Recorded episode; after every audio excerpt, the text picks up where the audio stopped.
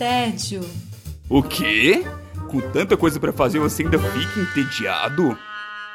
Gasta mais tempo escolhendo o que vai assistir do que assistindo? Ah, então vem com a gente. Vai começar agora o Contra o Tédio.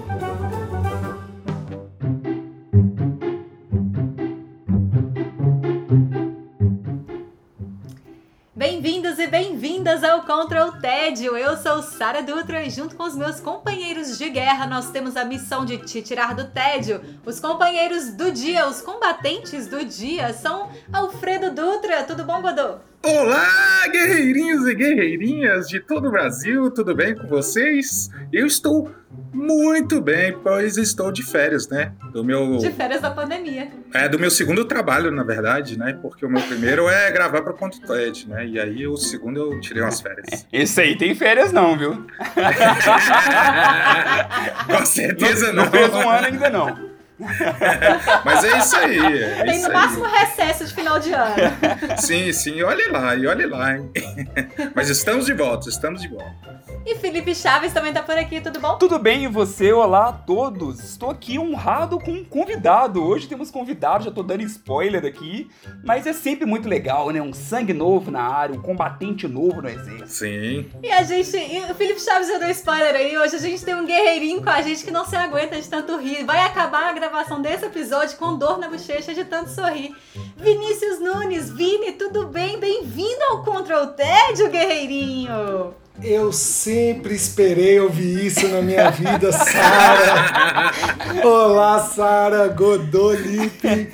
Olá, guerreirinhos. É um prazer inenarrável estar aqui com vocês. De fato, até o final do episódio eu vou. Acho que eu vou ter que chamar o Samu para o Samu aqui na porta de casa, Calma. que eu vou rir Calma, moço, não tem UTI pra ninguém, não. Segura aí. Pelo amor de Deus, é verdade. Senhor Jesus. Não, eu vou, não, vou, vou viver. Vou viver até o final do episódio.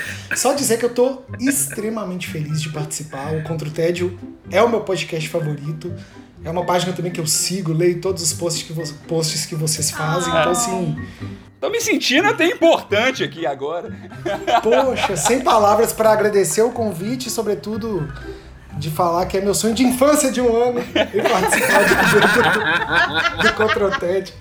Contra o TED agora é uma fábrica de realização de sonhos, produção. Acabou. É o, é o baú da felicidade do, dos podcasts. A gente gosta assim. Ai, muito bom. Muito obrigado, viu, pessoal? Obrigado mesmo, viu? Show de Ai, bola, tomara que seja tudo isso mesmo. Vamos ver no final do episódio se você continua gostando da gente. Com certeza vou amar ainda mais. Ah, é, isso aí. Muito bom, produção. A gente vai começar esse episódio especialíssimo com o Guerreirinho participando com a minha indicação. Eu vou contar para vocês que eu estou combatendo o meu tédio, conhecendo um pouquinho mais sobre blues. Opa! Acho que eu já sei qual que é, hein? Olha só. Black bottom stomps and the new baby princess. Essa daí, Felipe Chaves, inclusive, é uma indicação que já devia ter vindo há muito tempo e eu não faço ideia de por que não veio. Essa é a realidade. Tem hora que acontece, né? Tem uns bullying aí. Tem hora que a gente que... se perde. É muita coisa, é. gente. Na verdade, mentira, eu sei por que, que não aconteceu. Porque essa indicação estreou em dezembro de 2020 e, portanto, ali na beirinha do nosso recesso de fim de ano. Foi Aí mesmo. eu acho que foi, né? Misturou tudo é ali. Recente. Passou batido. Se perdeu. Estou falando de a voz suprema do blues também oh. conhecido como Ma Rainey's Black Bottom. E é muito legal, porque o nome, o nome em inglês faz todo sentido dentro do filme também. Sim, total. Né? Ma, Ma Rainey's é o nome da Ma Rainey. É o nome da, da, da cantora de blues, uhum. interpretada por ninguém menos que Viola Davis. Sim. E, que e, atriz. Né? Maravilhosa, Viola Davis. E Black Bottom é o nome de uma música que cria um embate dela com um trompetista convidado para tocar com ela numa gravação que é interpretado pelo Chadwick Boseman. É o. Que ele, ele interpreta o Levi. Saudoso. Nosso saudoso Pantera. É, e ambos os personagens, ambos os atores, quer dizer, é, estão o quê? Estão ali, saíram na lista, na lista de Oscar, né? Já, já tinha. É, já tinha, o filme já tinha passado pelo Globo de Ouro também. É, e aparecem agora no, no Oscar. E por isso que eu lembrei desse filme e vi a, a audácia do Contra o Ted de não ter falado sobre esse filme antes. A Voz Soberana do Blues, basicamente, se passa ali nos anos 20. É... E tem uma característica muito legal na narrativa do filme, porque ele se passa basicamente em uma locação, que é uma gravadora. Uh, uhum. Essa gravadora, obviamente, é feita por. É, é, é, gerida por pessoas brancas. E a, a Ma Rainey vai lá gravar uma, umas músicas que a gravadora pediu, assim, sabe? É, e ela não tá muito afim de fazer essa gravação, não, mas ela vai lá. Ela vai lá porque ela só pode ser interessante para ela de alguma forma e ela vai lá. E o filme ele traz esse embate de como que a, as gravadoras, né, a indústria branca toma conta da cultura negra dentro da música ali, vai trazendo todos esses debates. Um dos pontos mais interessantes para mim desse filme é porque depois que eu fui descobrir que o filme é baseado numa peça de teatro, por isso sim, que ele sim. parece tanto ser uma peça de teatro, né? Ele se movimenta. E não parece tanto um filme, né? Tem até as locações, né? Agora você tá acompanhando lá embaixo com a banda, agora você tá acompanhando lá em cima com ela. Sim, sim. Fecha, fecha esse ciclo aqui, fecha esse ciclo ali, né? É, é tudo muito certinho ali, muito realmente teatral. É, e, e, isso eu acho que traz uma, uma essência pro filme muito interessante, porque o filme se passa naquele tempo real, assim, que a gente fala, né? O tempo que, que, de, que decorre no filme é o tempo que decorre na história. Então não tem muito esse negócio de flashback, de vai, passa dias. Acontece Saltos, uma vez ou outra, né? mas não é o principal.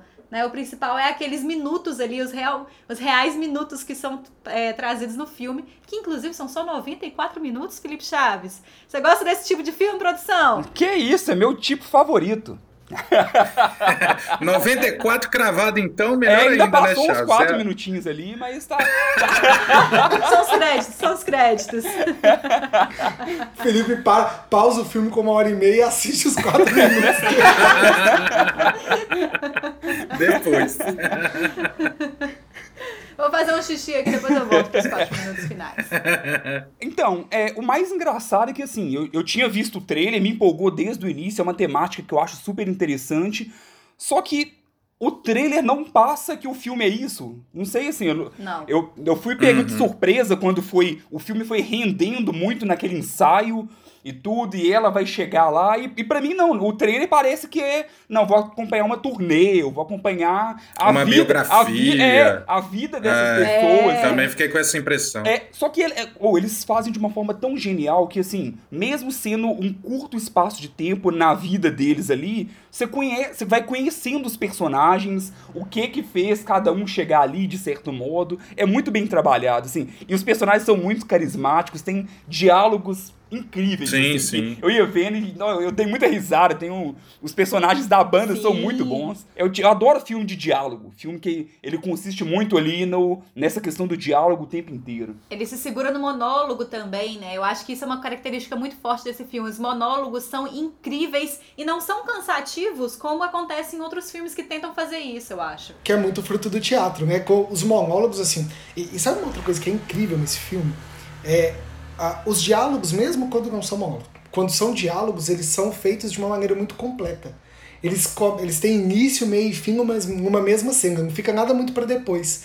Então, a cada cena é uma cena profunda, é uma cena bonita, é uma cena interessante, é uma cena que traz alguma temática ali que vai fazer sentido pro filme como um todo. Isso é maravilhoso. Teatro, Fora né, as atuações gente? que são incríveis, né? A essência do teatro é essa, né? É a cena, o diálogo, a interpretação, a o envolvimento entre os atores. A entrega do ator. Tipo, né? não tem o, tantos recursos quanto tem no, no, no, cinema, né? De você poder cortar, voltar, mostrar a história lá atrás, e maquiagem é, super elaborada e tudo mais. Você só tem o palco, os atores e vai, o roteiro. Então Isso. traz muito essa essência do, do teatro. E é meio louco, assim, porque eu confesso que eu não sou a pessoa que é mais fã de teatro, assim, sabe? Eu já fui, eu já vi algumas peças, mas é muito raro eu, eu curtir teatro. Uhum. É, eu tenho certa resistência, assim. Mas eu amo filmes que são nessa vibe teatral, sabe? Eu não sei se. Eu acho que na verdade o que me incomoda no teatro é, é a chance de alguém sair do palco e ir atrás de mim. Eu acho que eu tenho pânico disso. Uma voluntária, uma voluntária. Meu tio fez isso comigo quando eu tinha, tipo assim, 9 anos de idade. Ah, eu traumatizou. Disso. Traumatizou. Tenho pânico. Você gosta de teatro de sofá. É, exatamente. Tá segura ali, né? Não, e assim, né? No teatro você não pode ficar à vontade ali, jogado no sofá e tudo mais, sabe? É, é, é, enfim, mas eu, eu, eu, já assisti peças que eu curti muito e tudo mais, mas não é o tipo de, de entretenimento que mais me pega. Mas a, adoro quando o cinema consegue colocar vibe Sim. teatro dentro de um filme. Eu acho incrível. E é isso, os monólogos, assim, para mim, me chama muita atenção os monólogos, como o Vini falou também, né? O, mesmo quando são diálogos, assim, eles se, se fecham, eles têm um início, meio e fim, eles entregam uma, uma energia, um, um conteúdo que é incrível. E aí, logo depois, ele tá te fazendo rir, sabe? É, é, é um filme que ele consegue fazer essas viradas muito bem feitas. Uhum. Não, se você quiser falar sobre a atuação do, do Chadwick Boseman, dá pra você pegar um, um monólogo que ele faz e mo mostrar só esse monólogo, que a pessoa Sim. que assistir já vai falar, não, realmente merece a indicação ao Oscar, sabe? Só pelo... Por esse tre um trechinho do monólogo que ele conta uma história dele ali, não, tá doido, já vale fácil a indicação.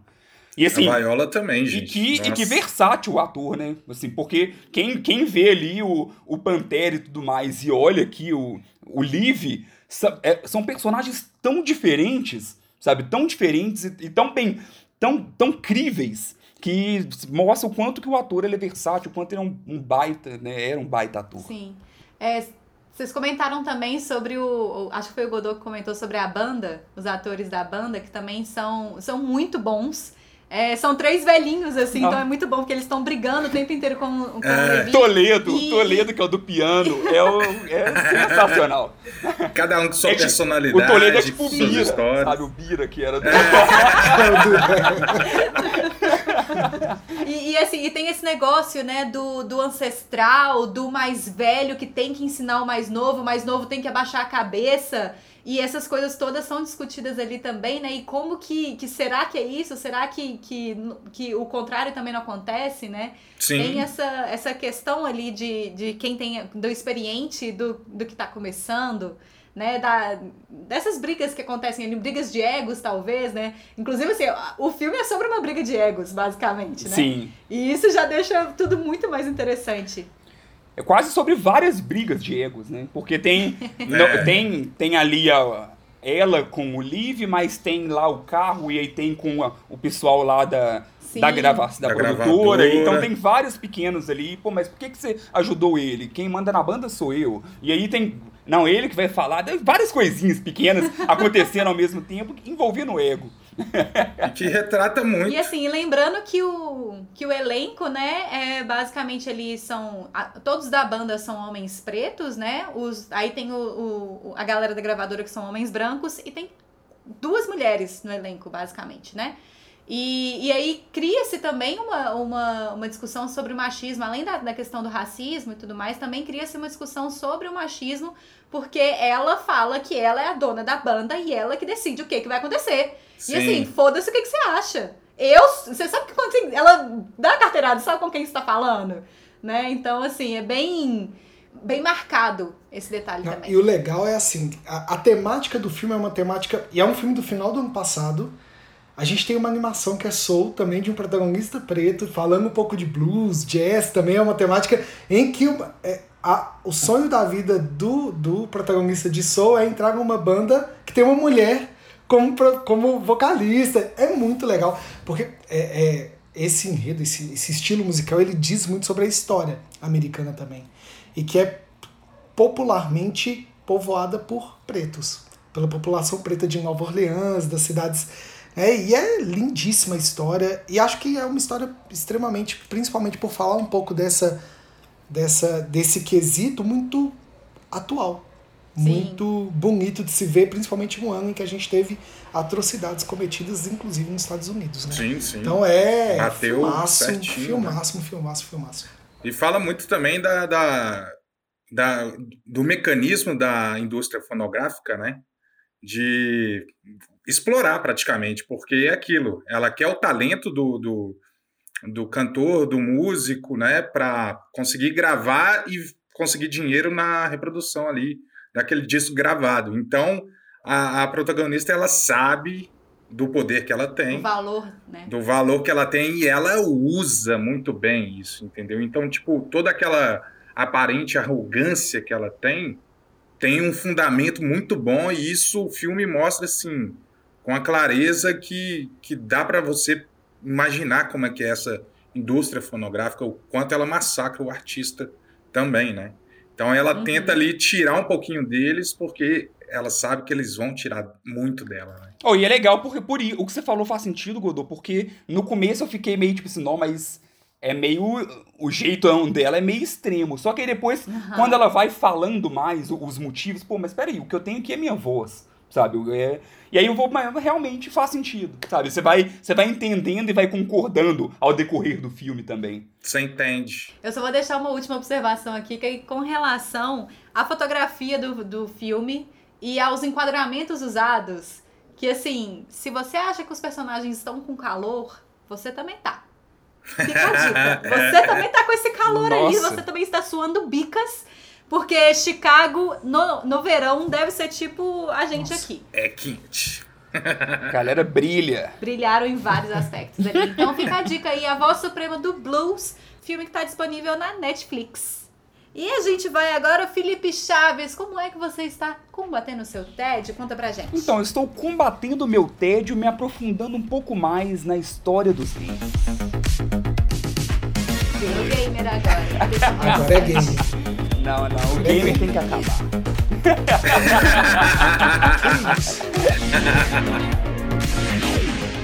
então, eu vim falar de uma série documental da Netflix chamada GDLK então, antes de tudo, eu tenho que falar mal deste nome, porque que nome horrível que foi escolhido pela senhora Netflix ali. O nome original da série é High Score, né, que é que significa ali quem tem a pontuação mais alta. Quem quando você ia no uhum. fliperama e tinha lá o high score, é que era o, o primeiro lugar, quem conseguiu a maior pontuação. Só que eu acho que eles acharam não, high score é, é muito americano para trazer para cá e pra gente ficou como GDLK que é uma sigla para Godlike. Parabéns. Eu nunca escolheria uma, uma série escrito GDL, é, que tivesse o nome de GDL. nunca escolheria. É uma sigla de uma palavra que ninguém conhece. é isso aí. É uma sigla de Godlike, que é quando o jogador joga muito bem. Só que assim, a galera não usa muito esse termo. Sou jogador de LOL. É, acho que é tipo ah, isso. É muito nichado. É então, assim, eles quiseram simplificar e pioraram. Quem, quem tá passando no catálogo e vê lá GDLK, fala, nah, o que, que é isso? Não que faço a mínima ideia. Uhum. Não, e godlike, né? Nem abrasileiraram o negócio, né? Tipo. Péssima ideia. Podia botar raiz score se fosse a questão só de. Ah, não, temos que traduzir do inglês para deixar, né? Uma coisa mais. É amigável aí pro público brasileiro. Você vai lá e troca pro outro termo em inglês, cara. Eu, não. eu juro que eu não entendi. Não entendi mesmo essa. Ai, ai. Feio, feio. Eu achei que era um problema meu que não sou gamer, viu? Mas realmente. Não, não. Foi um tiro no pé aí.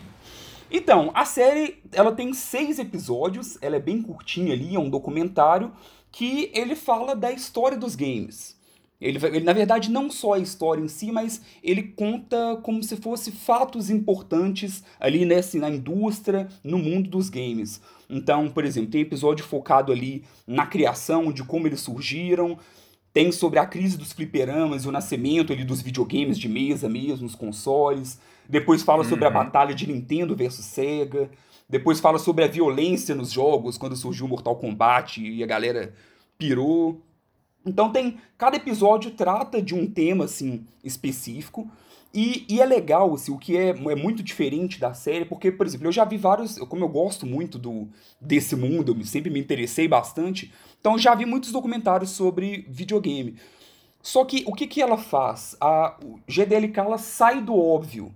Então, ok, você vai ver falando ali dos nos grandes nomes, tem Shigeru Miyamoto, que criou o Mario, tem, tem vários e vários. Uhum. Só que assim, existe a menção, mas eles focam em outras pessoas também, sabe? E aí é legal isso, porque você vai vendo essas mesmas histórias, mas com pontos de vista diferentes outros e outros olhares de pessoas que foram muito importantes também para tudo funcionar. Então, por exemplo, tem a história do advogado que ganhou o processo mais importante da história da Nintendo, porque quando a Nintendo começou a crescer, com Donkey Kong, ali aquele Donkey Kong bem antigo mesmo. Aí o Universal Uhum. foi e processou, falando que era uma cópia de King Kong. Do King Kong. E aí, se, é, e aí, assim, é aquele tipo de coisa. Se a Nintendo tivesse perdido esse processo, ela não existia hoje. Porque ela não tinha, ela não tinha como bater de frente. Então, um advogado foi lá e fez a defesa e conseguiu ganhar, e ganhando, a Nintendo foi crescendo a partir daí. E assim, é o tipo de história que você não vê nos, normalmente, você não vê nos, nos documentários. Então isso que é legal. É. O cara chama John Kirby, é ele que conta a própria história dele, Olha, Kirby. e não é à toa que Kirby, um personagem da Nintendo, é homenagem a Que ele. incrível. Olha, Olha, que só, divertido. gente. É, sim, muito Eu legal. já tava aqui. Eu já tava aqui revoltada. Que, que dia que, que King Kong vai ter uma música tão divertida quanto Donkey Kong? Com Que certeza. dia que, que King Kong vai ter um parceirinho tão legal? Não, não, não tem nada a ver. Donkey Kong, King Kong, não. Pois é, então, então tem várias dessas coisas. Por exemplo, falando de Donkey Kong mesmo, tem o responsável por criar os efeitos sonoros. Poxa, quando alguém apertar o botão, tem que fazer um barulho. Como eles pensaram isso? Quem que criou isso? Então, tem muitos esses detalhes que são legais de se conhecer e de se acompanhar e que normalmente não faz parte dos documentários em si. Então, por exemplo, fala, conta a história ali da, da, da primeira campeã de Space Invader, do cara que criou os cartuchos e que não recebeu reconhecimento, só reconheci, foi reconhecido depois que ele morreu, sabe? Então tem várias pequenas historinhas assim e que normalmente não a gente acaba não conhecendo. Ah, com Que certeza. divertido. Sim, e, e é isso que é o mais importante, assim. Eu até fui, tava vendo algumas críticas negativas sobre a série, e o que eles questionam é isso, pô, mas não retrata a história dos videogames em si de forma completa. Mas realmente não, porque é uma obra, um documentário de entretenimento. Então, é, é o tipo de coisa que qualquer um pode assistir, sabe? Ele é extremamente. A ideia dele é ser divertido, ele tem piada o tempo inteiro, ele é engraçado, então vamos falar. Ah, não, e aí ele teve que recorrer aos cogumelos. Aí a tela fica toda embaçada, assim, tipo, não, não é esse cogumelo que eu tô falando. E aí mostra lá o reino do Mario, sabe? Então tem. É cheio dessas coisinhas, uma coisa muito legal que tem no visual também é que algumas das cenas icônicas e emblemáticas, eles, eles fazem em pixel. Como se fosse um joguinho lá de, de 8 bits, de Nintendinho, de Master System. Que legal. Ah, já quero assistir. Também. Ah, da hora. No- e é super bonitinho os bonequinhos aí, por exemplo, lá. E aí ele chegou na reunião pra poder é, defender o direito de criar esse jogo. E aí mostra o bonequinho chegando na reunião e tudo mais. Tudo bem bonitinho. É, os diálogozinhos de balãozinho, tipo o Pokémon, né? Exatamente. Do Nintendo. É, O narrador da versão original é o dublador do Mario. Então já é algo Ah. que. Já é um chamariz a mais ali. Mario. Esse, esse mesmo. Felipe, mas é engraçado, porque o pouco que você falou, eu ainda não assisti a série, mas o pouco que você falou é até estranho falarem que não é uma obra que fala, conta a história do, do, do videogame como um todo, assim. Talvez ela fale sobre momentos que não seriam falados se você fosse fazer uma obra documental sobre videogame. Por exemplo, essa, essa parte toda da- do processo em si aí, do, do- da Nintendo contra a Universal, é, não sei se eu nunca tinha ouvido falar dessa história de uma maneira mais abrangente assim. É muito legal, ela conta pequenas parcelas, pequenas histórias dentro da, da série, assim, né? Talvez fossem histórias que nem seriam contadas. Exatamente. Se fosse um documentário especificamente sobre videogame. Sim. E assim, é uma coisa que é uma crítica que eu tenho, e que talvez eu acho que isso pode ter impactado algumas pessoas também, é que ela se divide muito, os episódios são muito por tema. Então tem hora que você se Hum. perde um pouco na cronologia. Então vamos supor, ah, eu tô assistindo esse sobre. Fica falando. É, sobre o início dos consoles. Beleza. Aí agora eu tô assistindo esse sobre a criação dos, dos jogos de luta. Então, aí volta lá atrás, aí vai lá pra frente, aí fala do RPG, aí volta lá atrás, aí, sabe? Então, ele fica de acordo com o tema, ele vai lá na origem até mais ou menos os dias de hoje, um vai algumas e volta. É, então é isso, não é aquela coisa tipo Confunde, assim, né? ah, o capítulo 2 vai ser depois do que aconteceu no capítulo 1. Um. Não necessariamente. Porque é outro Mas tema. pela proposta dela, é é bem difícil fazer essa montagem, né? Já que você vai contar pequenas histórias que construíram a, a história dos videogames, fica difícil, sei lá, falar do julgamento lá, do, do, do processo lá da Nintendo, ao mesmo tempo que você vai falar do início cronologicamente, né, no mesmo tempo do início de jogo tal. Entendeu? Você pode acabar ficando distante, assim, um assunto do outro, se você colocar numa linha cronológica certinha, né? Exatamente. É, é, um, é desafiador, é desafiador, é. mas. Mas é, é muito entretenimento. Então, assim, é algo que você não precisa ser fã de videogame para poder assistir e se divertir. E falar, pô, que interessante, uhum. sabe? Que eu não sabia que existia tudo isso. Esse, todo esse é, mundo. são curiosidades, né? Que vão acabar até mostrando outras coisas, né? Tipo, como funciona uma indústria, né? É, no final das contas. Sim, e uma coisa que ele faz que é muito legal e, e perde um pouco desse negócio de documentário de gente poderosa é que muitas vezes eles acompanham os vencedores de o, o cara que venceu o primeiro campeonato de Tetris da história. Hum. Então ele vai e conta: "Ah, não, porque aí chegou e eu precisava fazer isso, aí eu ganhei uma passagem e viajei para tal". Então vai intercalando com histórias de pessoas comuns, assim, comuns. sabe? Contando a história delas com os jogos também. E tem uma outra questão que eu acho que pode ter impactado também na percepção dos gamers, assim, que pode, que pode ter ajudado gamers. a eles abaixarem. Ele fala como se ele não fosse gamer. gamers. Enfim, eu, a hipocrisia. É, eu, como diz uma frase que tem em Lost, eu caminho entre eles, mas eu não sou um deles. É. ah, tá. Você tem que parar de chutar o balde e buscar depois, Felipe Chaves. Não chuta o balde, não. Então, mas o que, o que acontece lá e que eu sei que pode ter ferido o orgulho de muita gente é que eles mostram um outro lado. Lembra que eu falei da primeira pessoa, o cara que inventou o primeiro cartucho e recebeu o reconhecimento depois? Uhum. Era negro. Ele era negro. Ah, Sabe a, a, a, mulher, a menina que ganhou o primeiro campeonato que eu comentei de Space Invader? É trans. Hum. A, sabe que a responsável Puxa. por alavancar a Nintendo nos Estados Unidos era uma mulher. Ah, então tá contando a outra história mesmo. Eles não ficam entra, batendo tanto na tecla nisso, mas tá lá. Sabe, tá, vai e mostra e tem isso claro lá. Então, eu, eu acho que deve ter rolado um, poxa, devia estar tá falando de tal diretor ao invés de mostrar essa lacração. Aí, aí, aí que tem que eu acabar que... com o gamer mesmo. então, eu acho que pode ter acontecido isso, entendeu? É, retiro o que eu disse, você não é gamer. é aquele negócio que a cultura nerd, ela é extremamente machista, preconceituosa, racista e tudo mais, né? Então, é, não, não foge. Que bom que o, que o documentário não fugiu de deixar isso bem explícito, bem explícito entre aspas, né? Não sei o quão explícito isso, fi, isso fica no, nas falas deles ali, né? Mas que bom que eles não fogem de falar sobre isso, porque é uma realidade que a galera não admite. Exatamente. Sim, sim.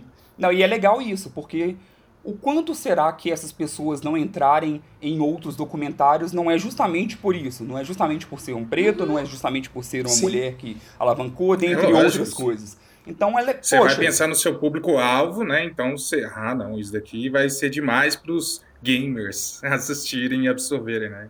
E aí vai é. tirando, né? Apagando essa galera. Né?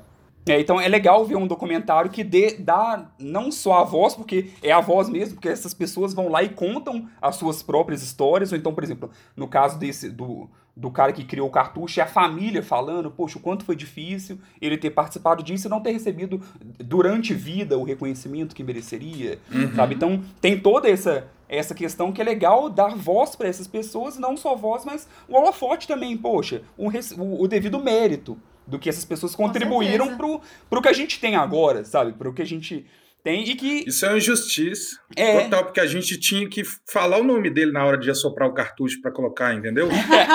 Teria funcionado muito mais vezes, aposto. Você reza para São Longuinho, para achar alguma coisa, você vai e reza pro cara, assopra e o cartucho funciona e vai. Perdemos essa oportunidade aí. Ô Godoy, eu como nintendista que sou, Felipe sabe disso, não me assusta. Eu estou extremamente feliz de saber que foi uma mulher que fez com que a Nintendo prosperasse na América. Né?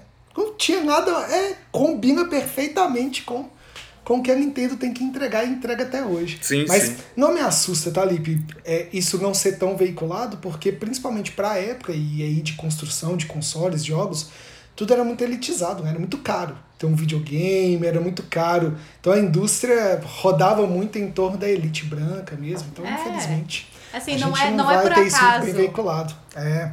Não é por acaso que essa galera não entrou na história antes, né? Justamente, É, é uma sabe? coisa muito bem calculada, na real. Sim. Não é. Olha que coisa! Você vê pela própria história dos jogos, a maioria dos jogos antigos, protagonistas homens com a historinha, né, que bem convencional, né? Agora começaram a quebrar um pouco essa lógica, né? E aí a gente começa a ter um pouco mais de diversidade. né? É isso aí. Mereço só um, um pequeno disclaimer aí pro Wesley Alves, porque no nosso episódio de personagens fodões, o Wesley trouxe o Sonic pra mesa. E aí todo mundo ficou, pô, mas peraí, Sonic? E no episódio da briga de Nintendo versus Sega, eles falam que sim, que o Sonic foi, O foi Sonic. criado pra ser badass, sabe? Por isso que tem toda uma explicação lógica de como ele, ele aparecia na capa, como ele sempre tava sem tempo, como tudo era fácil, tipo, enquanto o Mario tava sofrendo, fazendo tudo mais, o Sonic é, tipo, sem tempo irmão, sabe? Eu, ele foi feito pra ser o, pra adolescente, não pra criança. A, a- a ideia da SEGA era essa, então... en- Agora eu entendi. Pô, mas eu preciso assistir um filme para entender, ué? Tem que ler o livro pra entender o filme, né? Qual é? Felipe Chaves, então lembra pra gente qual que é a sua indicação e onde que a gente assiste. Então, é essa sigla esquisita, quando você ver lá na Netflix GDLK, assista, entretenimento leve, divertido. Você pode ser muito fã de games ou não, que vai curtir. Só lembra aqui então, qual, quantos episódios e, e qual é o tamanho deles? Seis episódios de por volta de 50 e alguns minutos. Agora a gente vai para o nosso guerreirinho convidado do dia. Cadê a Xuxa? Chegou a gente soltou um monte de carta pra cima. E aí a gente pegou uma carta que tava ali e foi a carta do Vinícius Nunes. Senta lá, Vini. Obrigado, senhor. Ai, gente, sonho de infância é jogar as cartas pra cima e ver as É. cartas caindo, né? Imagina. Vou jogar uns e-mails pra cima, não vai adiantar. Eu nunca fui sorteado pra nada, Sara. Se fosse assim, eu não seria. Conta pra gente, Vini, como você está combatendo o seu TED? Meus amigos, eu estou combatendo o meu TED fazendo duas coisas que eu amo: assistindo desenho e conhecendo mais sobre o Japão. Opa! Olha só, Ótima pedida. temos um Wesley. Gente, hoje. Não, maravilhosa. Não tem nada mais gostoso que conhecer culturas novas e assistir desenho. Sim, Não tem nada melhor nesse mundo. Nobody told E hoje, a minha indicação, então, a partir disso que eu falei, é uma animação incrível. Eu já falei com meus amigos aqui um pouquinho antes, que é muito subestimada, na minha opinião, que é Cubo e as Cordas Mágicas. Muito bom. Esse Boa. filme maravilhoso. Godô, que filme, cara. Que animação incrível. É, Cubo e as Cordas Mágicas conta a história do Cubo, que é o nosso protagonista que dá nome ao título. Ele é um garoto japonês do Japão feudal. Então imagina a ambientação para um filme de animação do Japão feudal incrível. Tamanquinho de madeira. Putz, lindo, maravilhoso. Que vive numa, numa vila, né, no interior do Japão, mais precisamente numa caverna. Depois a gente vai entender o porquê que ele tá lá, com ele, a mãe, né? Ele já tem até uma história pregressa antes do. O filme já conta ali no início, nada de spoiler, viu, pessoal? É, tá tudo ali no iniciozinho. Ele perdeu o pai, é ele, a mãe. E aí eles moram numa caverna que é próxima a uma vila. E aí o cubo é, ele transita muito de dia entre a vila e a caverna. É, e num dado dia, num determinado dia, a mãe dele sempre fala: Cubo, não sai à noite, Cubo, não sai à noite, Cubo, não sai à noite. E ele decide sair um dia e aí tudo acontece. É aquela história, né? A clássica história do desrespeito às mães, não pode, gente, pelo amor de Deus. Não façam isso em E casa. o cubo sai e, e tudo acontece ali. Ele evoca alguns espíritos, digamos, familiares e começa a jornada dele para sobreviver e para buscar uma certa armadura que vai fazer com que ele vença todos esses espíritos malignos que os, que o, que os perseguem, né? É, não dá para dizer outra coisa senão que Cubo, além dessa história, e aqui eu contei só um pedacinho, mas é uma história incrível, um roteiro maravilhoso, assim, e sobretudo um visual, é, efeitos visuais assim primorosos. É, Sim, sim. É, o filme é de um estudo maravilhoso também, do, do Laika, é o estudo de Coraline, de, de Brox Trolls, de Paranorman, agora mais, mais recentemente de Link Perdido. Também, Que foi indicado, Todos inclusive. indicados ao né, Oscar. O, o Link Perdido, que To- agora tá sim. nesse Oscar. Acabou de ser indicado. Tá, acabou de ser indicado no Oscar de 2020, né, Lipe? É, 2021. Assim como eles, Cubo, 2020. Ah, é ano passado, né? Foi, foi ano passado, irmão. 2021, agora, né? Dois, já, irmão, passou muito rápido. A gente não sabe mais que ano é hoje, E, produção. e assim como Cubo também. Cubo foi indicado ao Oscar em 2017 de melhor animação. E depois de O Estranho Mundo de Jack, Cubo também foi indicado ao Oscar de efeitos visuais. É a segunda animação indicada nessa categoria, só atrás, só depois de O Estranho Mundo de Jack, que também é um filme que. né, Quem não viu tá errado. Por favor. É, Né? e assim, inclusive, pra quem não conhece a, a Laika e não conhece esses filmes que o Vinícius citou, acaba que foge bastante do que a gente tá acostumado a ver de animações atualmente, né? Porque cada vez é, a gente fala muito de da animação 3D, 3D, 3D, 3D, e ali não, ali eles dão uma, eles tentam, eles colocam um visual diferente. O Cubo acho que é stop motion, né? Se não me falha a Stop memória. motion. É stop motion. Isso. É, e assim, eu tava, eu tava lendo um pouco, trabalhando aqui um pouco do tema antes da gente começar o podcast. Cubo demorou 5 anos de produção para ficar pronto e 90 semanas de gravação. Foram 90 muito semanas. trabalho. Tem o, o- o- a página do jovem do o Nerdcast foi até o estúdio lá, o, o Laika, conheceu o set de filmagem de, de Cubo e as Cordas Mágicas, e assim, é incrível. Uhum. Né? São, gente, dois anos filmando, como é stop motion, é take a take, Sim, sim. movimento a movimento, aquela sensibilidade de colocar o, o bonequinho lá, o, o, o personagem no lugar certo, na hora certa. Então, assim, Cara, só, são é, só muita tonelada de trabalho, cara. É cenário. Cada personagem tem que ter as expressões, então você tem que Uhum. trocar as expressões além do, da posição, né? E aí os efeitos ainda que você tem que dar, né, pra, pra trazer emoção pra cena. É muito trabalho, muito Isso trabalho. tudo sendo feito milimetricamente, né? Naquela Milímetro. lógica de no mínimo, que não é assim, que é mais do que isso, 24 quadros por segundo. Sim, ou sim. seja, 24 fotos por segundo num stop motion, ou seja, 24 micromovimentos para você gravar um segundo de filme. É, é muito trabalho. Stop motion é uma coisa que eu acho maravilhosa. só por isso já vale a Eu, pena. eu fico muito triste que stop motion não tenha mais espaço. Muito, obviamente, pelo trabalho que dá, né? Sim. Mas assim, é, eu sou uma pessoa saudosista que eu tenho muita preguiça de filmes 3D. Eu acho muito. Eu acho que perde metade da magia o fato dele ser 3D. Eu gosto muito de animação 2D. É, e é. aí, quando vem um stop motion, então, é tipo assim, é o auge da, da animação. A qualidade sobe bem, né? Ah, e só por isso já merecia ser visto por todo mundo, né? Imagina cinco anos, dois anos ali pra gravar take a take, cena a cena. E, e até por isso, é, é, eu tava até vendo uma, um- vendo uma outra reportagem sobre o filme, o, só para um dos, dos companheiros do Cubo, o Cubo tem dois companheiros na sua jornada, companheiros mais macro, que é um besouro e uma macaca, né? Uma guerreira. E aí, só pra ela, tinham mais ou menos 280 faces. Expressões Eram 280 diferentes. Né? faces só pra um personagem, pra captar todo, todo, todo, toda ali, né? Toda a as expressão. faces, todas as expressões, justamente, Sara. E assim, falando um pouquinho mais, tem uma coisa que é encantadora em Cubo, além, né, os efeitos visuais a gente já falou um pouquinho, mas o Cubo ele é um personagem que é contador de histórias. E ele usa um, um instrumento que é uma. Desculpa, ge- perdão, desculpa os japoneses, eu vou falar o nome agora do instrumento. nome difícil do episódio. Ah, Ai, que ouve bonito! Já até anuncia. Esse é guerreirinho de verdade. Esse é de verdade mesmo. é, que é o shamisen.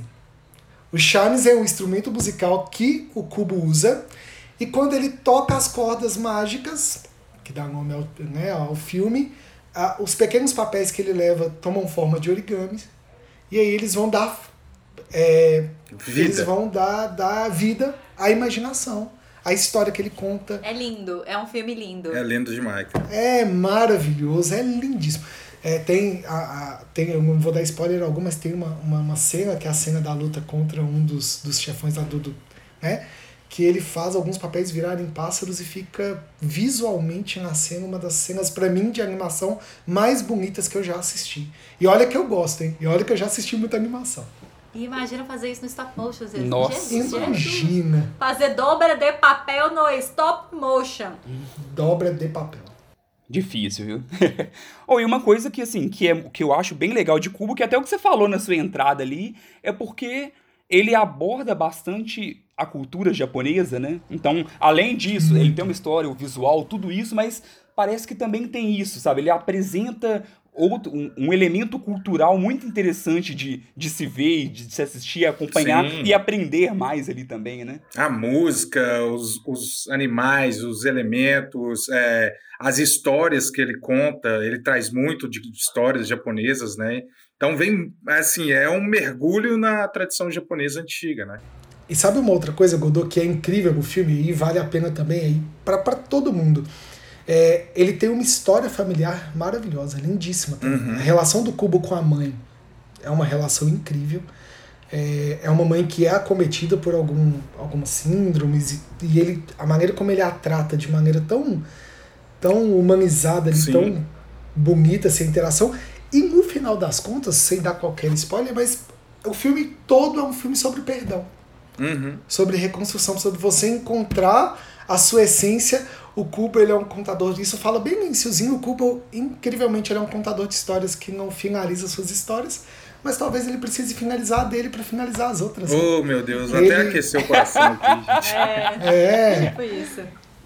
é, é incrível, assim, eu sou suspeito, é um filme maravilhoso, é um filme que conta sobre história, sobre cultura, que vai. é, e, e- e a Laika é um estúdio americano, ela não é um estúdio japonês.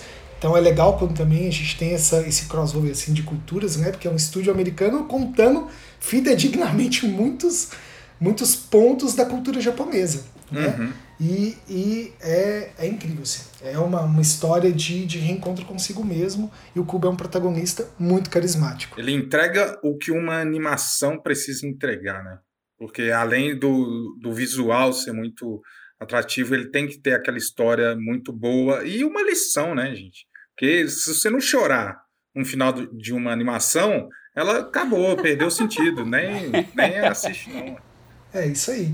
E, e- e a, a Sarah falou uma coisa super, super legal. Assim, stop motion, é, os filmes que a Laika produz, elas não são, eles não são vistos como algo muito comercial. Uhum. Eles não se apegam à continuação, não se apegam a essas manobras comerciais que a gente sabe que são muito importantes. E, gente, ó, Pra longe, vender bonequinho. Criar personagens só pra vender boneca. e longe de mim reclamar disso, porque eu já falei com os meninos assim: se tivesse um Toy Story todo ano, eu assistiria todo ano. Pode ter Toy Story 12, 13, 14, 15. O Andy pode voltar velhinho para buscar os brinquedos, eu não tenho problema. Não tenho problema nenhum. Sou apaixonado por todas as animações. Mas quando você vê algo tão personalizado e tão próprio e único, aquilo ali é uma história única que vai ficar ali. É igual o Godot falou, vale para todo público. Atrai criança, Sim, sim. atrai o pai, atrai o adolescente, atrai quem é fã de cultura japonesa, mesmo quem não é, porque a história é muito bonita. E os personagens também são muito bem criados, né? É isso. Ô, ô Godô, me tira uma dúvida aqui. O cubo e as cordas mágicas ganha selo feijão com arroz? Não ganha, cara. Finalmente! Passei. Não ganha, não ganha. Ele, ele é arte mesmo. Ele é arte demais. cara. Por isso que não, é, não, não faz tanto sucesso assim, comercial, né? Como a gente gostaria que fizesse, mas o cara, o trabalho que se tem ali naquela animação, não tem como você falar que é um feijão com arroz. Não tem. Emociona demais. É isso. Quem, não chega no, quem chega no final de cubo inteiro, ah, não tem um coração. Tem um coração de pedra. Tem um coração Ah, de pedra nesse lugar aí. Não tem. Godot? Eu, é, eu chorei certeza. durante todo o filme, né? Assim, emocional, Eu- depois eu te apresento meu certificado, Vini, desculpa. emocionalmente frágil. Chorei todo o filme. Vini, lembra pra gente então qual que é o nome do filme e lembra pra gente a grafia também, porque a gente sabe que sempre que vem um japonês aqui, a gente tem que lembrar uma parte da grafia pelo menos. E onde que a gente assiste? Perfeito, ó. Cubo e as cordas mágicas, cubo com K, K-U-B-O, Cubo e as cordas mágicas. Ele tá disponível. A gente tava fazendo uma pesquisa antes, ele tá disponível na Google Store e na Apple Store para compra. Mas eu assisti no Telecine. Então eu acredito que vira e mexe eles devem fazer algum movimento. Agora o link perdido está sendo mais divulgado, então eles devem voltar pro catálogo da Telecine. Não duvido que volte e tudo. Mas Uhum. É facinho de encontrar, não é difícil não, viu, Sara? E vale a pena, galera. Assistam, que é maravilhoso. Concordo Demais. plenamente. Muito bom. Apesar do meu coração de pedra, eu concordo plenamente. Ah, o meu coração só chora, só chora. É o Fagner, praticamente, aqui, né? Quem dera ser um peixe. Ai, que maravilha. Alfredo Dutra, nós vamos para você agora. Como é que você anda combatendo o seu tédio, Godô? Finaliza pra gente o programa. E eu roubei sua, sua entrada ali nessa área do, do vontade. Vinícius. Você quer se auto-introduzir também? Esse é, esse é o próximo passo. Ai, gente. Então, eu, eu não estou combatendo meu TED com essa indicação que eu vou trazer hoje, porque hoje eu vim dar um testemunho, gente. Nossa senhora, que isso? Aleluia, irmão. Que é, é, Aleluia, porque não fiz nem preparação, gente, porque realmente o que esse jogo fez comigo é inacreditável.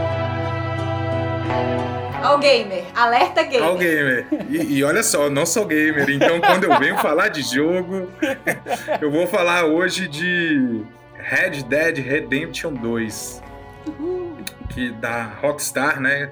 Lançamento relativamente novo, né? Eu acho que é final de do- 2018. É novo porque a gente nem tá contando mais os anos, viu, Chaves? desde, desde o ano passado parou tudo, então praticamente a gente ainda tá vivendo em 2019 no final ali, ó. E aí esperando sair o, o- o update aí pra gente continuar vivendo. Mas é, é um, um jogo relativamente novo também, eu falo, porque ele tem uma comparação com GTA V, né? Que é um jogo de mundo aberto, né? Pra, primeiramente para falar. É, uma, é, é o, o segundo de uma franquia. Na verdade, ele não é muito bem o segundo, né? Ele conta uma segunda parte de uma história anterior à história do Red Dead Redemption 1, né? Que eu acho que era de PlayStation 3. E, mas eu acho que também tem mais um jogo anterior. E ele é de mundo aberto, então conta a história do Arthur Morgan, que é um cowboy que faz parte de um bando ali em 1889, né, finalzinho do século século 19, né? É, ele faz parte de um bando de fora da lei que está fugindo, é, estão sendo caçados por agentes federais.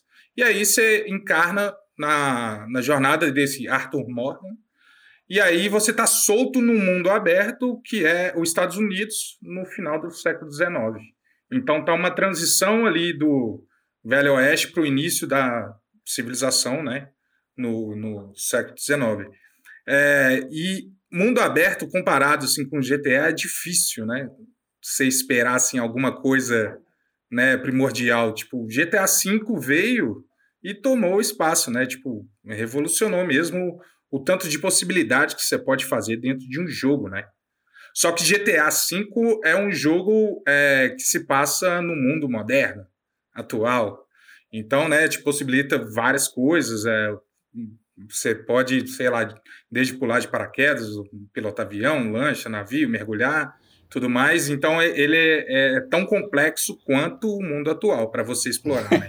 Às vezes você pode ficar até perdido, assim, não sei, não sei o que eu vou ser e o que eu vou fazer.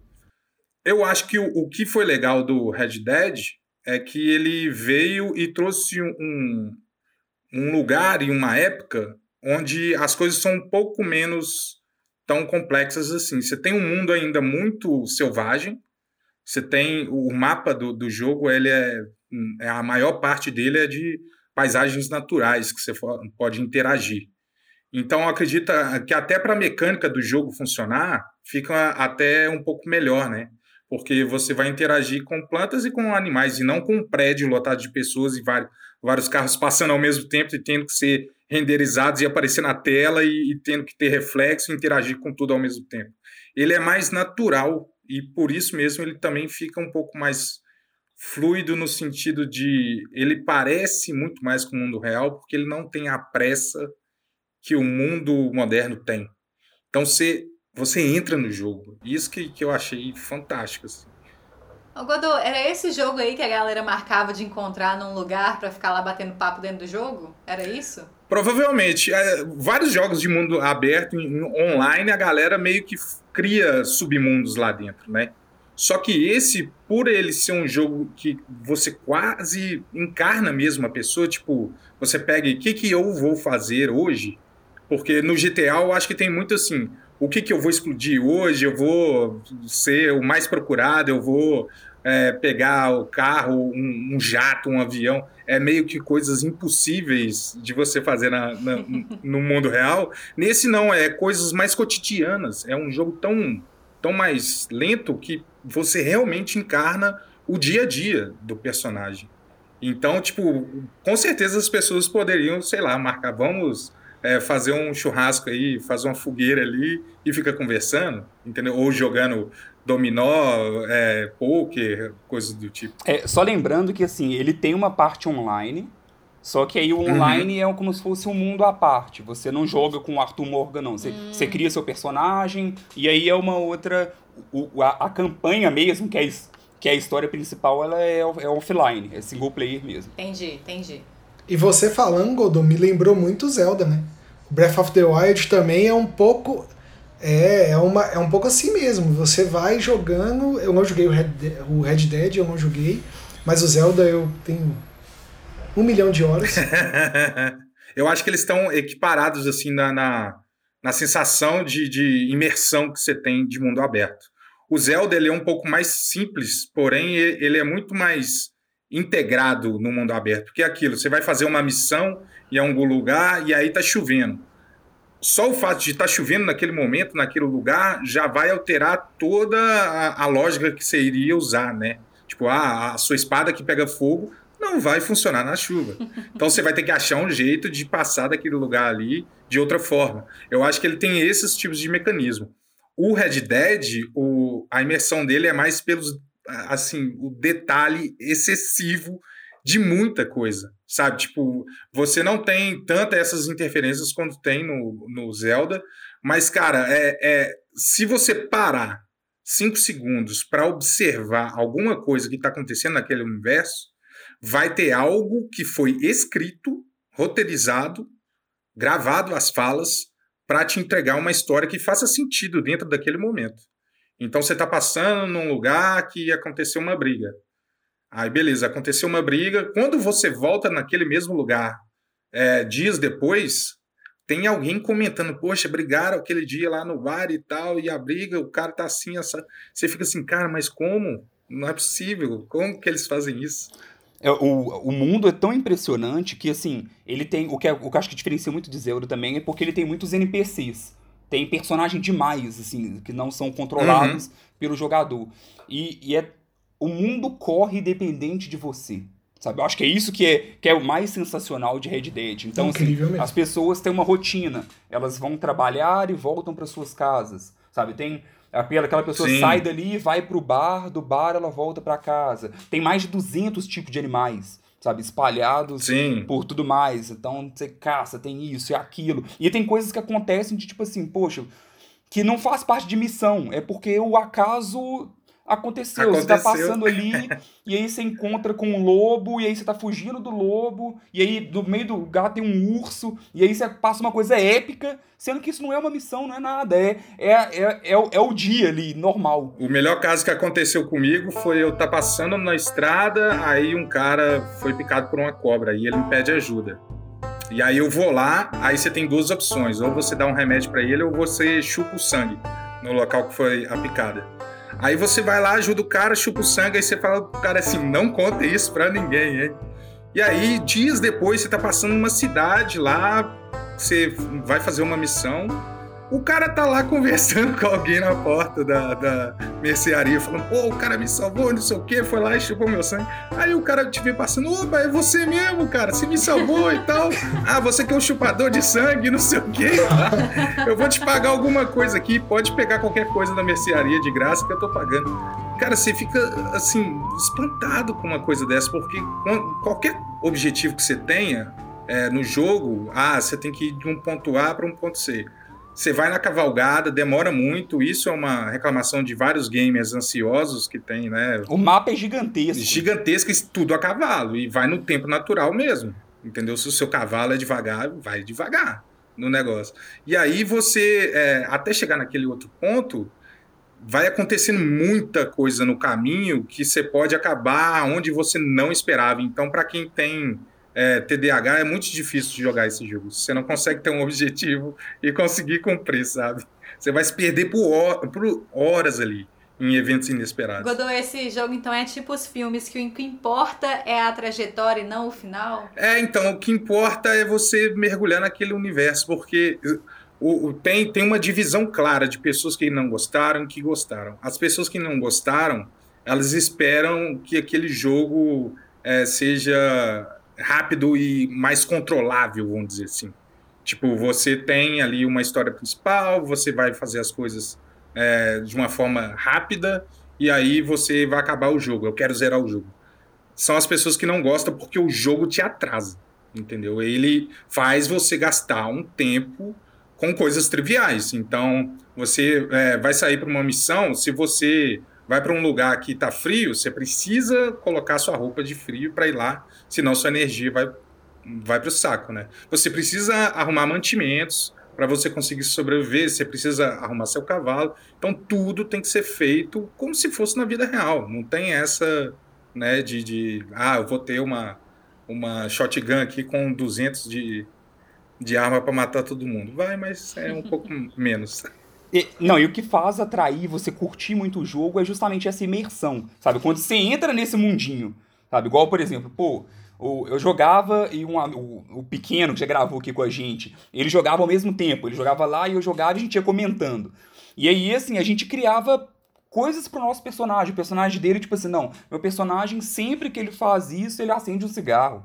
E, e precisa ter isso? Não, não precisa, mas ele criou uma história dentro da história, sabe? Então, você, por exemplo, o meu, o meu personagem não gosta de cavalgar à noite. Então, anoiteceu, ele acha um canto e a arma monta a barraca até amanhecer de novo. Ah, tá chovendo, não gosto, eu paro. Precisa, não precisa. Mas é, é você viver aquele mundinho ali, sabe? Você entrar no mundinho e viver. Você transfere muito, né?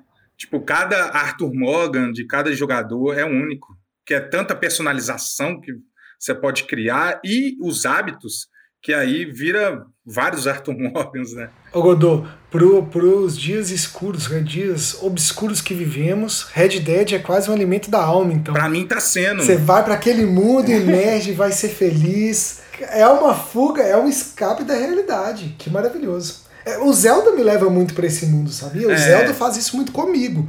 Então eu imagino que o Red Dead, até por ser Talvez, porque o Zelda ainda tem um, um, é um aspecto muito fantasioso, lógico, pela história, uhum. por, por, tudo, pela ambientação. O Red Dead talvez seja, um, por mais que antigo, mas mais. Próximo do mundo real. Algo né? mais próximo da nossa realidade. Justamente. Então, cara, incrível. Já tá na minha lista aqui. Jogarei Red Dead. Eu senti um pouco de falta de você falar da história, Godô. Ah, mas é difícil, sabe por quê? Porque é é muito aberto, entendeu? tipo, a história principal, ela é, é muito boa também, mas eu acho que se você não for pela imersão, você pode acabar ficando cansado, porque é difícil, em, em alguns momentos ele vai sair da história principal e vai te empurrar para alguma side quest, e aí você tem que estar tá imerso naquilo, sabe? Conhecer os personagens do acampamento e tudo mais. Se você ficar só focado na história principal, que é muito boa, e, e, assim, eu não queria nem dar nenhum spoiler dela, sabe? Tipo... Não, então, em, um, em, um, em, em segundos, então. Red Dead conta a história de Arthur Morgan, que ele é um fora da lei. E na época, antes, fora da lei era quase que uma profissão.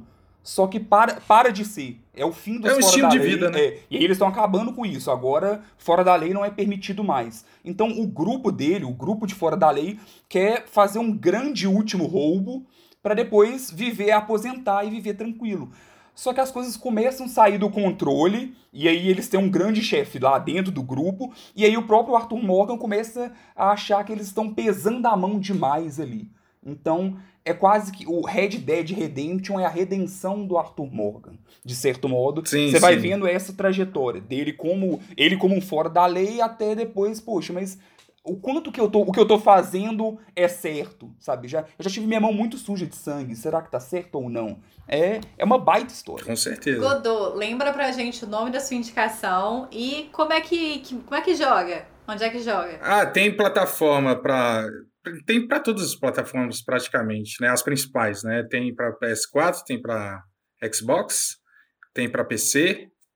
É, e eu acho que é o que importa, né? O resto, se tiver também, eu não tô sabendo, não, mas. Ó, o- dono do Switch aí, tem um dono do Switch Que aí. isso, Godô, agora, agora E o nome, Godola? Vamos lembrar o nome? O nome é o melhor jogo da história, é Red Dead Redemption 2.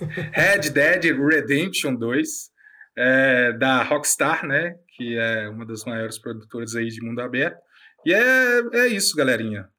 Escolhe sua plataforma legal aí e vai sair de casa não, vai viver lá no, no final do século XIX. Entra no mundinho. mundo agradece. Sim. É isso aí, a gente vai encaminhando para o final do episódio com o Guerreirinho presente. Felipe Chaves, nós temos abraço. Nós temos um recadinho final. Isso foi divulgado hoje, no momento quase aí da. da- no, no momento não, hoje mais cedo. é, a lista dos indicados ao Oscar 2021. E tem muita coisa que a gente já falou por aqui. Então não vou saber todos de cabeça, mas tem o Som do Silêncio, tem o Sete de Chicago, tem o, o, o Bela Vingança, né, o Promising Young Woman, tem muita coisa. Então, volte aí, tem é, dois irmãos, Souls, muita coisa, tem texto na página, tem podcast, então aproveita, volte algumas casas e já se prepare pro Oscar, revisitando aí as nossas indicações. A gente já falou de dois irmãos aqui? Esse ano ainda não. Falaremos, falaremos. Falaremos no episódio especial. De animações. Então a gente vai se despedindo. Vinícius Nunes, vamos começar com o senhor Guerreirinho convidado, primeiro estreando aqui os convidados, guerreirinhos, guerreirinhos convidados. Vini, muito obrigada pela presença, foi muito legal gravar com você. Sara, eu que agradeço imensamente a participação, sem brincadeira. É, o Contra o Tédio, tá? É o meu podcast número um, é o que eu mais escuto. Toda sexta-feira ali, batendo cartão, ouvindo os episódios e não só ouvindo. Pegando todas as indicações, assistindo, é, já li, já assisti, já chorei com filme, já foi de tudo um pouco. Então, assim, eu que agradeço muito, viu, pessoal? Esse é guerreirinho mesmo, linha de frente. E parabéns, viu? O podcast é incrível, a página também, vocês estão. Eu sou fã, né? Então é difícil falar assim. Os convidados são incríveis. Os convidados são incríveis. Podiam tá, tá, então não ter o Switch, ter um PS4, né, Godô, pra Dead. Mas o resto a gente tá certinho. Pessoal, obrigado, viu? Obrigado mesmo aí pelo convite, foi incrível. E volte sempre, Vini. Esteja aí Voltarei sempre agora. que convidado. Muito obrigado, viu? É nóis. Yay! Alfredo Dutra, até mais pra você. Até mais, meus queridos guerreirinhos e guerreirinhas de todo o Brasil. É isso aí, mais um aí. E até a próxima. Alô, alô. Até a próxima. Tchau, Felipe Chaves. Tchau, Sara. Tchau, gente. Valeu demais, Vini. Então, aberta aí. Quem sabe teremos futuramente mais guerreirinhos aí com a gente aqui na linha de frente, na gravação. Quem sabe? Quem sabe? É, se quiser, comenta lá. Eu quero É, ué. também. ma- Manda pra gente que a gente dá um jeito. Comentarei novamente, eu quero. Aí, ó. Tá valendo. Eu sou Sara Dutra, vou ficando por aqui. Até a próxima. Um beijo e tchau. Tchau. Que de vez em quando eu, eu meto a porrada na galera que não para de falar, né, Felipe Chaves? Com eu, certeza. Eu tô, eu tô numa Eu- sequência de falar muito, né? No último, nesse, agora. A Sara falou assim: já acabou o tempo, Felipe. Deixa eu contar a Ah, história não, de mas- Red Dead. Agora eu vou contar a história. Só mais uma. Foi 10 segundos. Desce, Conta a oh, história. 10 segundos. Então, vou te mandar depois, tá?